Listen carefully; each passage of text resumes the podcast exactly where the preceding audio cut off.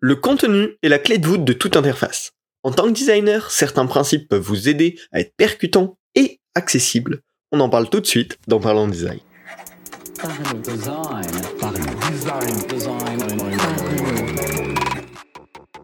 La saison 6 de Parlons Design est sponsorisée par la Kakatoes Academy, la nouvelle façon de se former au design.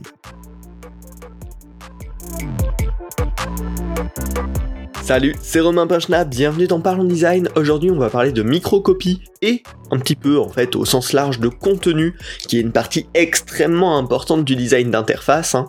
Ça va euh, des euh, call to action, euh, des, textes, des boutons, au message d'erreur, au contenu pur, ça peut arriver, au message de notification, au mail qu'on transmet, au message de succès, d'information, enfin, en fait, partout. Hein. C'est très très très très rare qu'on design un écran sans aucun contenu euh, texte. Euh, vraiment très rare. Euh, et en fait, bah, le contenu c'est une part extrêmement importante de l'expérience qu'on délivre à nos utilisateurs. Je pense qu'on peut être tous d'accord là-dessus. Un point en plus très intéressant, on parle beaucoup d'accessibilité quand même ces derniers temps et c'est extrêmement important. On parle souvent de taille de police, de contraste des couleurs, etc. Mais le contenu, ça a un impact extrêmement fort niveau accessibilité. Hein.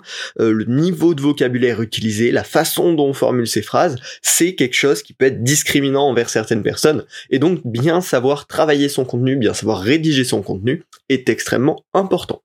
Bien évidemment, il y a plein de façons euh, d'apprendre à améliorer tout ça. Aujourd'hui, ce dont je vais vous parler, c'est ce qu'on appelle le plain language.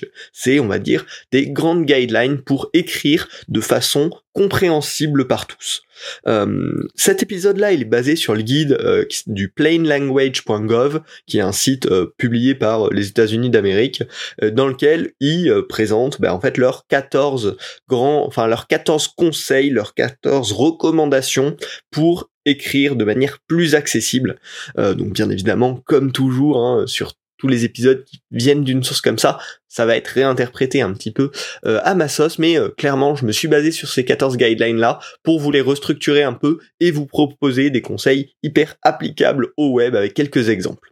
D'ailleurs, sur leur site, il y a aussi un guide dédié au web, mais on n'en traitera pas aujourd'hui, peut-être dans un épisode futur, parce que je trouve que les conseils dessus ont moins d'impact globalement, et ces 14 conseils de plain language sont vraiment ceux qui sont la clé euh, dans l'écriture d'interface, mais en effet également dans d'autres contextes, hein, pour communiquer euh, avec euh, des collègues ou pour communiquer avec des gens de l'extérieur, c'est aussi des conseils qu'on peut appliquer la plupart du temps donc c'est pour ça que j'essaye au quotidien de les appliquer et que je vous euh, recommande de les découvrir. Ça tombe bien, c'est ce qu'on fait tout de suite. Commençons dans le vif du sujet avec ces 14 conseils que j'ai découpés en quatre grands principes pour que ce soit un petit peu plus euh, facile à, euh, à, à digérer. alors on va commencer avec le premier qui est finalement assez basique pour nous en tant que designer, c'est qu'on doit par la manière dont on écrit, s'adapter aux besoins de nos utilisateurs. Et donc ça, on peut le faire de deux façons euh, complémentaires. La première, c'est de s'assurer qu'on écrit bien pour le lecteur euh, moyen, on va dire, de notre produit. On a tendance potentiellement euh, à surévaluer le niveau de vocabulaire de nos utilisateurs et surtout dès qu'on va travailler sur un produit un petit peu grand public, bah, on va avoir des utilisateurs très très très différents. Des gens très éduqués avec énormément de vocabulaire et des gens qui, pour une raison ou une autre, bah, ont eu moins d'éducation sur la langue dans laquelle on écrit. Et donc on doit pouvoir parler à tous si on est sur un produit grand public. Donc faut toujours faire gaffe de se dire sur quel produit on travaille, qui sont nos utilisateurs cibles derrière, et plutôt euh, prendre le niveau euh, le plus faible que le niveau le plus haut. Sinon, forcément, on va discriminer une partie de nos utilisateurs. Donc ça, ça s'applique de manière très simple. Hein. Si on est sur un produit grand public, on va favoriser le vocabulaire le plus simple possible. Pas la peine de faire des belles phrases. À part à vous, ça fait plaisir à personne. Mieux vaut faire des phrases simples, compréhensibles par tous. Par contre, si on va parler à des experts, on va pouvoir utiliser du vocabulaire technique précis, qui en fait, dans ce cas-là, vont leur faire gagner du temps, vont être adaptés à leur contexte. Mais sinon, on va toujours se retrancher sur le vocabulaire le plus simple possible. Donc, faites attention de bien vous adapter à vos utilisateurs là-dessus. Le deuxième point pour s'adapter à ces besoins-là, c'est d'organiser le contenu pour qu'il réponde bien aux attentes de l'utilisateur. Et aujourd'hui, sur le web notamment, c'est un conseil qui est généralement peu suivi, notamment pour des raisons de rétention ou de choses comme ça. Mais souvent, un utilisateur, quand il va arriver sur une page, sur un écran, euh, ce qu'il veut, c'est euh, comprendre le plus rapidement possible l'information pour potentiellement creuser plus loin. Donc une bonne structure de page qui répond aux attentes de l'utilisateur, c'est un résumé en début, qu'est-ce qui se passe, quelles sont les informations importantes, et du détail qui va plus en profondeur, bah, quand on euh, continue dans le contenu. Aujourd'hui, il faut en effet également s'adapter au scan d'informations rapides. Et ça, c'est pareil, c'est bien comprendre pourquoi l'utilisateur va arriver à ce moment-là sur cette page web ou sur cet écran de mon application. Qu'est-ce qu'il recherche à ce moment-là et comment je vais bien prioriser le contenu pour lui proposer euh, en fait ce qui répond à ses besoins et pas juste ce qui répond à notre volonté euh, en tant que produit numérique. Ça, c'est voilà, c'est le grand conseil de base, mais on va avoir des trucs beaucoup plus applicables derrière sur le vocabulaire. Et alors, c'est pour ça qu'on va pouvoir passer sur la deuxième partie, c'est simplifier l'identification des acteurs. Dans la façon dont on écrit, on va pouvoir faire des choses pour simplifier la lecture en disant, ok, qui est responsable de quoi, qui doit faire quoi? Alors pour ça, il y a deux choses qu'on peut faire qui sont extrêmement euh, pratiques et extrêmement efficaces. La première, c'est de toujours utiliser le tutoiement ou le vouvoiement dès qu'on parle au lecteur. On va surtout pas utiliser euh, le client, l'utilisateur, le vendeur, l'acheteur doit faire telle chose, mais bien dire vous devez faire telle chose. Pourquoi? Ça peut paraître un petit peu plus piquant, euh, on s'adresse directement à l'utilisateur, mais ça va être beaucoup plus clair. On évite de la confusion inutile à dire le vendeur euh, s'engage à faire ça, ou le vendeur devra transmettre le colis dans un point relais avant telle date. Non, faisons plus simple, vous devez transmettre le colis à telle date dans tel point relais. Ça évite de créer du doute, de créer de la pression chez l'utilisateur, et ça simplifie l'identification des parties prenantes, en utilisant une voix hyper directe pour parler à nos utilisateurs. Donc ça, c'est quelque chose auquel il faut qu'on pense le plus possible à le forcer. Et un conseil qui va exactement avec, c'est dans la façon dont on formule nos phrases en général, préférer la voix active à la voix passive. Typiquement, ça veut dire, au lieu de dire la commande devra être confirmée par le vendeur, dire le vendeur devra confirmer votre commande.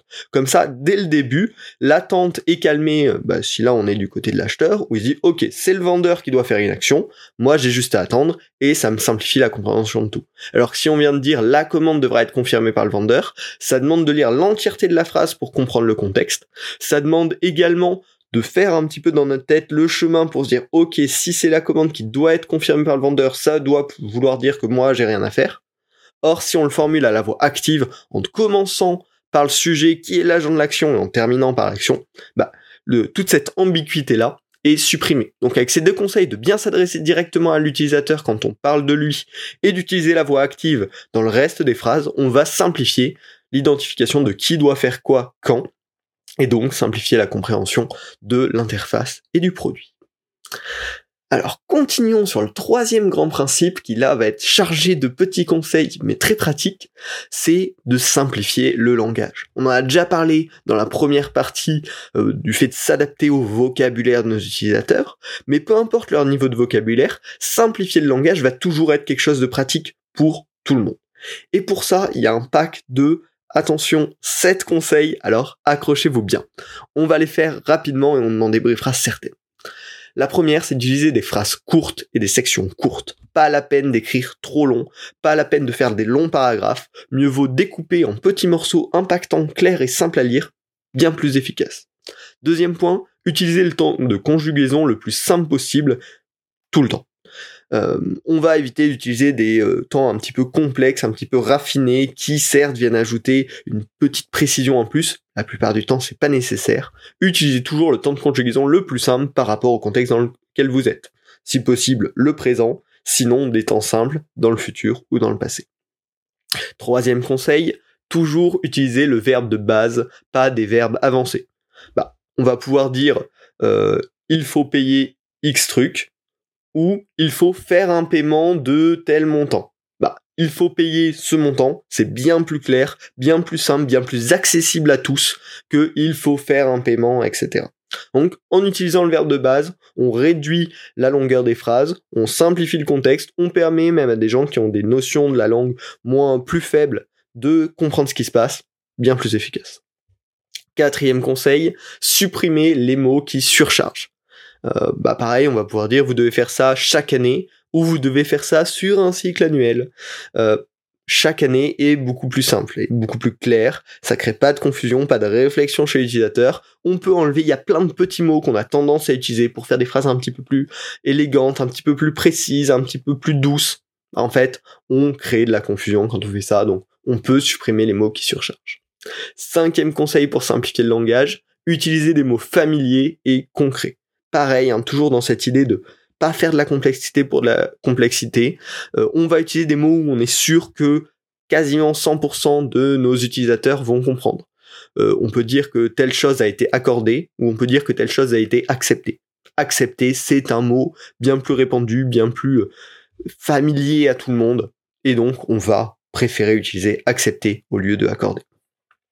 Sixième conseil, on arrive vers la fin, c'est euh, encore une fois sur cette réduction de l'ambiguïté, on va préférer utiliser vous devez au lieu de merci de faire telle chose. Certes, c'est une formule qui se comprend, qui veut dire bah, on vous demande de faire cette chose-là, mais par contre, bah, ça peut créer de l'ambiguïté pour quelqu'un qui ont soit pas forcément cette habitude-là, ou même des gens qui connaissent fortement cette expression, mais euh, mais qui du coup se demande est-ce que c'est une obligation, est-ce que c'est une demande légère, on ne sait pas. Et donc on va préférer utiliser vous devez quand on doit dire à un utilisateur qu'il doit faire concrètement quelque chose de manière nécessaire. Supprimons l'ambiguïté. Et enfin, dernier conseil, limitez grandement l'usage des propositions subordonnées, euh, tout ce qui est euh, la voiture, que machin, ananana, etc on faut les limiter au maximum, ça complexifie encore la structure grammaticale des phrases, et la plupart du temps on peut le remplacer par des phrases plus courtes, plus simples, plus efficaces. Voilà, ça fait une belle panoplie. Euh, je vous laisserai réécouter euh, les quelques dernières minutes si vous voulez euh, vous remettre un petit peu les conseils en tête. Et de toute façon, je vous mettrai en lien la page web un peu qui m'a servi de référence là-dessus. mais tous ces petits conseils, hein, c'est des choses bêtes d'écriture euh, qu'on peut avoir tendance à oublier et qui en fait simplifie énormément à la fois l'écriture, à la fois la lecture et surtout la compréhension derrière. Donc n'hésitez pas, prenez ces conseils à cœur dans un petit peu tous vos, tous vos usages de l'écriture et notamment dans vos interfaces. Enfin, le dernier grand principe pour améliorer nos contenus grâce au plain language, c'est de simplifier la structure du contenu. Et ça, ça peut se faire également avec plein de petites astuces, notamment la question de la titraille, euh, de placer des titres, des sections, des sous-titres, etc., etc. Ça va simplifier énormément le scan des contenus par les utilisateurs, ça va aérer l'espace, ça va rendre la lecture plus agréable, donc il faut vraiment pas hésiter à être extrêmement généreux en découpage. Hein. On préfère plein de petits paragraphes avec des titres très clairs, etc., qui nous permettent d'aller au bon paragraphe, que des énormes blocs de texte dans lesquels on ne peut pas se retrouver. Utilisez un maximum de titres et de sous-titres, etc., etc., pour organiser, hiérarchiser vos contenus. Pareil, toujours dans cette question de simplifier la structure, c'est toujours bien dans les phrases de placer les mots avec attention, avec réflexion, pour réduire l'espace entre le sujet et le verbe.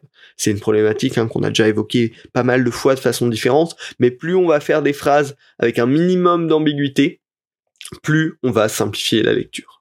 Et enfin, le dernier conseil de cette euh, belle liste, euh, ça va être d'utiliser des listes et des tableaux pour simplifier les informations complexes. Alors ça, c'est un réflexe, je pense, qu'on a globalement en tant que designer, de proposer des solutions plus visuelles à des problèmes de contenu. Euh, mais vraiment, c'est quelque chose qu'il faut pas hésiter à pousser, même dans la rédaction de contenu, hein, où on va avoir tendance des fois à mettre beaucoup de paragraphes les listes à, tirer, listes à, bullet point, bah, on, peut en placer un petit peu partout et ça simplifie énormément le scan. Bien évidemment avec parcimonie et selon les contextes, mais dès qu'on a des informations complexes, faut pas hésiter à se demander est-ce qu'on n'a pas une meilleure façon que un paragraphe de texte pour la transmettre? Voilà. Pour résumer, ça se résume en quatre grands principes s'adapter aux besoins de nos utilisateurs, pourquoi il est là, comment on doit lui parler. Simplifier l'identification des acteurs, il doit toujours savoir sans aucune, sans aucun doute de qui on parle et qu'est-ce qui doit faire quoi. Troisième grand principe, simplifier le langage. On a plein de petits tips pour ça, pour faire des phrases plus accessibles à tous. Et enfin, dernier conseil, simplifier la structure en l'adaptant au contenu et en l'optimisant pour le scan. Je me rends compte que ça fait beaucoup de conseils dans cet épisode, mais vraiment, je pense que ça peut vous être très utile. En tout cas, moi, ça l'est pour moi et je continue à essayer de le pratiquer au quotidien. Si c'est des conseils qui vous ont plu et qui vous intéressent, n'hésitez pas à partager l'épisode autour de vous, à vos collègues, à vos amis.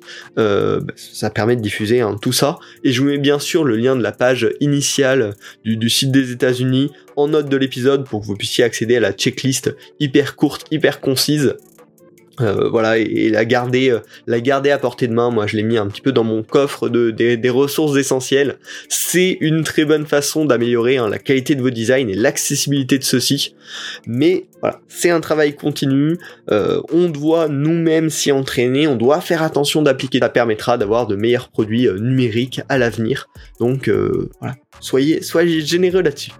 J'espère que ça vous a plu. Si c'est le cas, partagez. Ça permet de faire grandir le podcast et puis c'est toujours un, beau boost. Et bien sûr, abonnez-vous si ce n'est pas encore le cas afin de suivre les prochains épisodes. Et puis on se retrouve très bientôt. Salut.